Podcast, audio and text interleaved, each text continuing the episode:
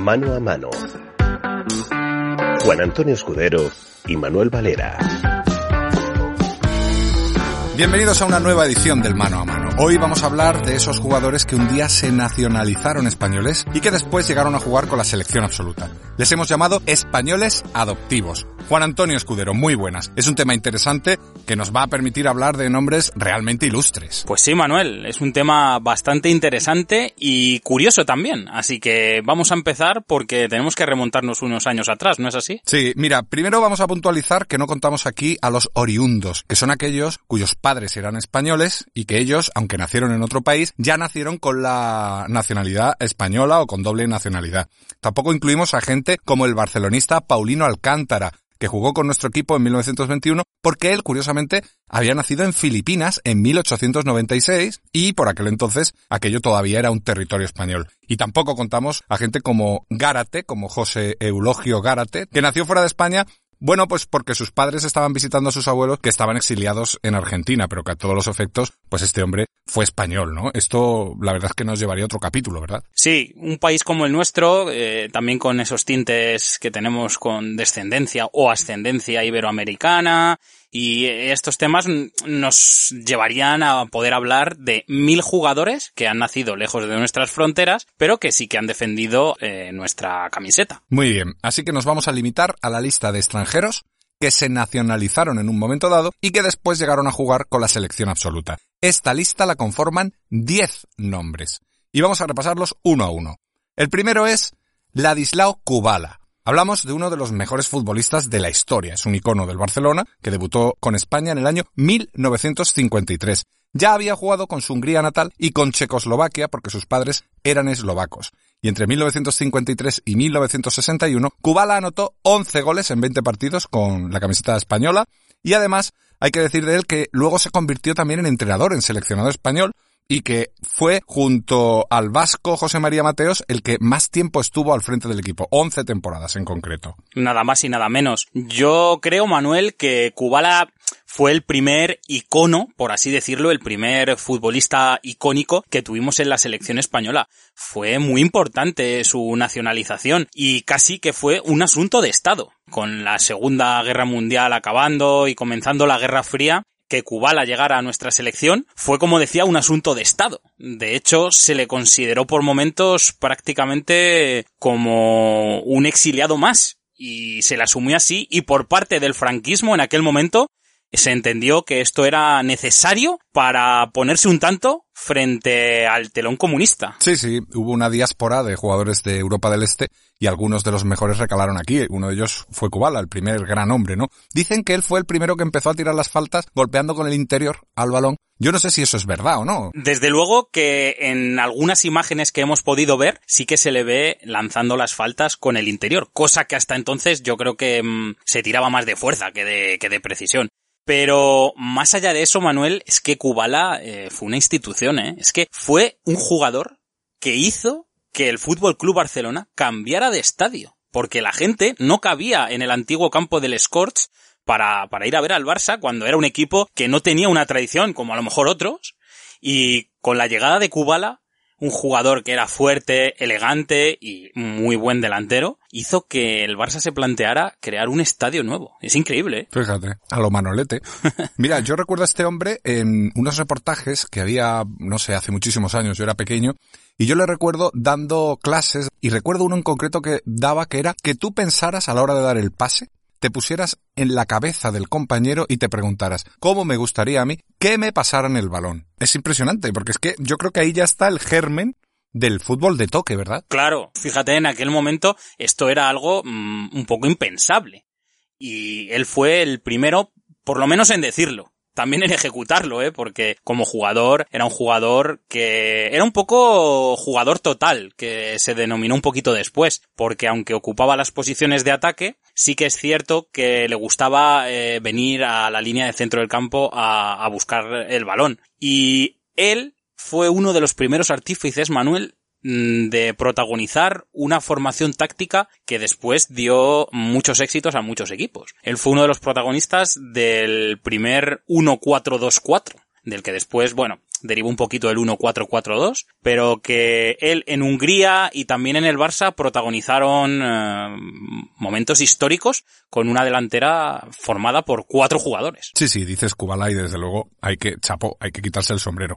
Es el primero de nuestra lista de 10 jugadores nacionalizados españoles que acabaron jugando con la selección española.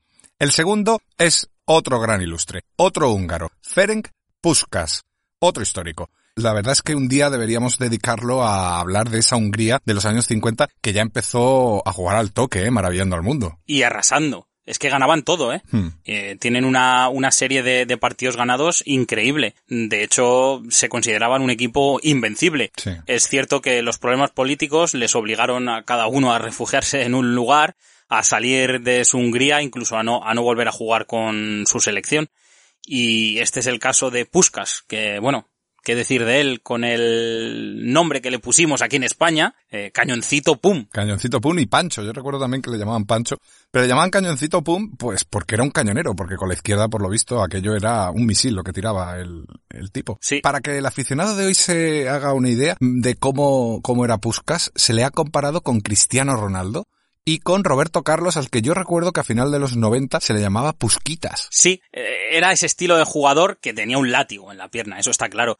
De hecho, mm, bueno, mm, se convirtió en un gran, gran, gran atemorizador de porteros. Porque le tenían real, le tenían mucho miedo, porque era un jugador que pegaba la pelota eh, con mucha fuerza. Fíjate, Manuel, he estado leyendo y mm, hay en algunos sitios, y parece bastante verídico, que apuntan a que Puskas y Kubala eran vecinos. Y que mientras uno entrenaba la fuerza, el otro el dominio del balón. Puskas era el que entrenaba el tiro a portería y Kubala era más el que dominaba una bola de trapo que tenían como balón. Y al parecer, cada uno se especializó en una cosa y los dos se convirtieron en dos grandes estrellas. Qué bueno, qué bueno. Pues sí, a mitad de los 50 dejó esa Hungría comunista de la época, a la que no podría volver ya hasta el 81. Y bueno, pues tras intentar recalar en Inglaterra, en Italia, un paso por Austria, lo cierto es que acaba en España. El Barcelona no quiere ficharlo porque Puskas está pasado de peso y además tiene ya una edad, ¿eh? tiene 31 años. Pero Santiago Bernabéu, el presidente del Madrid, aprovecha la oportunidad, lo ficha y fíjate, el Madrid consigue la espectacular delantera que formaban Di Stéfano, Gento, Copa, Rial y Puskas. Ojo, que, que, lo dices ahí, lo estás diciendo todo. Sí. Bueno, pues Puskas jugó hasta los 37 años en el Madrid, ganó tres copas de Europa con los blancos y bueno, y debutó con España, que es por lo que lo tratamos hoy aquí. Llegó a jugar debutando en el 61 frente a Marruecos y luego fue convocado al Mundial de Chile del 62, donde jugó tres partidos, los tres partidos que jugamos, Perdimos con Checoslovaquia, que fue finalista, ganamos a México y perdimos con Brasil, que luego salió campeona. Ey, qué pena, qué pena, qué pena. Llegó un poco tarde, ¿verdad, Manuel? A Sí. mí es la sensación que me dio. Y bueno, su nacionalización también fue un poco, pues, como hablábamos antes con Kubala, un poco asunto de Estado. Incluso su fichaje por el Madrid. Yo creo que a Santiago Bernabéu Kubala se le escapó, porque lo intentó, pero se le escapó. Y pues en este caso Puskas no se le iba a escapar. Vino muy veterano y rechoncho, porque en las imágenes se le ve con barriguita. Sí. Pero bueno, tenía tanta calidad y estaba rodeado en el Real Madrid de jugadores tan buenos que hizo que el Real Madrid fuera temible en Europa. Y con nosotros en España, pues lo que tú decías, una pena. Mm, No llegó a jugar muchos partidos, fue al Mundial de Chile un poco por llevarle, por tener un jugador de referencia, pero no teníamos equipo en aquel entonces, yo creo, como para poder disputar un mundial en condiciones de poder ganar. No eran malos, eh. Llevábamos buena selección, le llamaban la selección de la ONU, porque Sí. el equipo de la ONU, porque teníamos oriundos y nacionalizados. Lo que pasa que ahora veremos qué ocurrió con el, con la gran estrella de aquel equipo que llevó España al Mundial 62, porque no estuvo en condiciones físicas de jugar. Sí. Es precisamente nuestro tercer hombre. Pero antes de pasar a él, un último apunte de, de Puskas. Porque mm, lo que tú decías es muy llamativo. Ves los vídeos y te llama la atención el estado de forma, ¿no? De- del jugador Sí. que hoy en día no jugaría. Es que tenía tripa directamente. Sí. Y sin embargo, llegó a jugar pues hasta una edad muy avanzada, casi hasta, bueno, 37 años creo. Sí. Y, mm, y seguía metiéndolas porque bastaba con estar por allí para tirar faltas, penaltis o simplemente enchufarlas de fuera del área y era gol. Y yo llegué a pensar hace unos años que Cristiano Ronaldo iba a seguir la estela de Puskas y que mm, sin ya tanta movilidad ni velocidad en el campo, siendo un cañonero, iba a estar metiendo goles también de cabeza en el Madrid hasta los 40 años. Me equivoqué. Te equivocaste en lo del Madrid, porque goles sigues metiendo. Es verdad. Está claro que se podrían asemejar. El fútbol ha cambiado muchísimo, es otro tipo de jugador, pero es cierto que esa potencia en el tiro, ese hambre dentro del área, esa habilidad, sobre todo yo creo, para, para meter gol, les asemejan un poquito. Y la rapidez para armar el tiro también, ¿eh? Es que esa era la clave de Puskas también. En aquel momento yo creo que cuando él llegó a España eso era un poco nuevo. No sé si se entrenaba de diferente manera, no lo sé, pero era un jugador que tenía ese don y cuando llegó aquí a España sorprendió. Mm, es que las portadas de los periódicos eh, así lo acreditan. Era un jugador que en sus primeros partidos en el Madrid ya marcó un antes y un después. Madre mía, cañoncito, pum. Pues vamos con el tercero de los españoles adoptivos. Hablamos ahora del que para muchos expertos fue, ha sido y será, pase el tiempo que pase, el mejor futbolista de todos los tiempos. Hay mucho que debatir ahí, pero no admite discusión la majestad, la figura de don Alfredo Di Stéfano. Juan, que tú le rezas a Di Stéfano, que lo sé. Por supuesto, cada noche. Y hay que tener en cuenta una cosa, Manuel. Se podrá debatir, pero el único jugador que tiene el super balón de oro es don Alfredo Di Stéfano, con lo cual el que venga detrás que le supere. Pues aunque Alfredo Di Stéfano nació en Argentina y llegó a vestir seis veces la albiceleste y después incluso también participó en un combinado colombiano que la FIFA no llegó a registrar, él recala en España después también de un, bueno, de un episodio que se ha estudiado y del que se ha dicho todo por su fichaje eh, entre el Barcelona y el Madrid, finalmente acaba en el Madrid y acaba debutando con la selección española. Quizá otro día le dediquemos un episodio también a aquel, aquel fichaje que tuvo tanta historia, ¿no? Es que si antes hablábamos de los fichajes de Puskas y Kubala que fueron asuntos de Estado, esto casi fue eh, una guerra civil en España entre Barcelona y Real Madrid. Los dos se lo disputaron y bueno, los barcelonistas dicen que Bernabéu tuvo la ayuda de Franco y los madridistas dicen que Bernabéu era un gran presidente y no le hacía falta la ayuda de nadie para fichar a, don Alfredo. Y lo cierto es que después de dos años de papeleo, mm, Alfredo Di Stéfano adquiere la nacionalidad española y juega con la selección. Juega 31 partidos oficiales, llega a los 23 goles, que para la época fue una gran marca y que se tardó mucho tiempo en alcanzar. Sí, en, aquellos años que se jugaban menos partidos eran muchos goles. Bueno, su récord estuvo vigente hasta, si no recuerdo mal, que Butragueño le superó en el año 90. Fíjate los años que pasaron hasta que un jugador le pudo superar. Sí, más de 30, o casi 30. Debutó con España el 30 de enero del 57 en un España-Holanda. Precisamente se jugó ese amistoso en el estadio de Chamartín,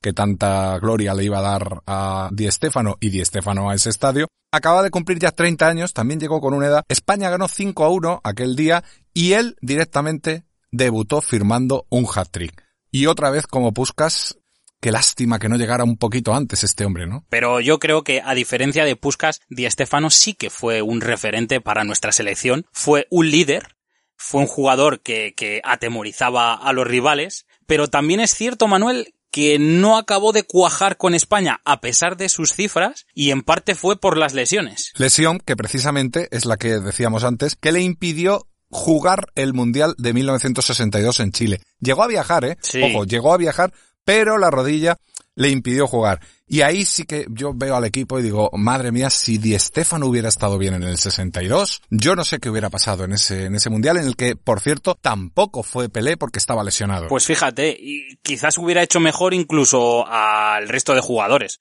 Bueno, quizá no, yo creo que seguro. Seguro. Don Alfredo es que era un jugador diferente, Manuel. Era un jugador total. Era un jugador que abarcaba todo el campo, que era capaz dicen muchos que le pudieron ver, de bajar hasta la línea defensiva por el balón y acabar siendo él mismo el que marcaba gol. Era un jugador diferente, muy bueno, muy bueno. Pues estos son los tres primeros de esta lista de 10. Hemos hablado de Kubala, hemos hablado de Puskas y hemos hablado de Alfredo Di Stéfano.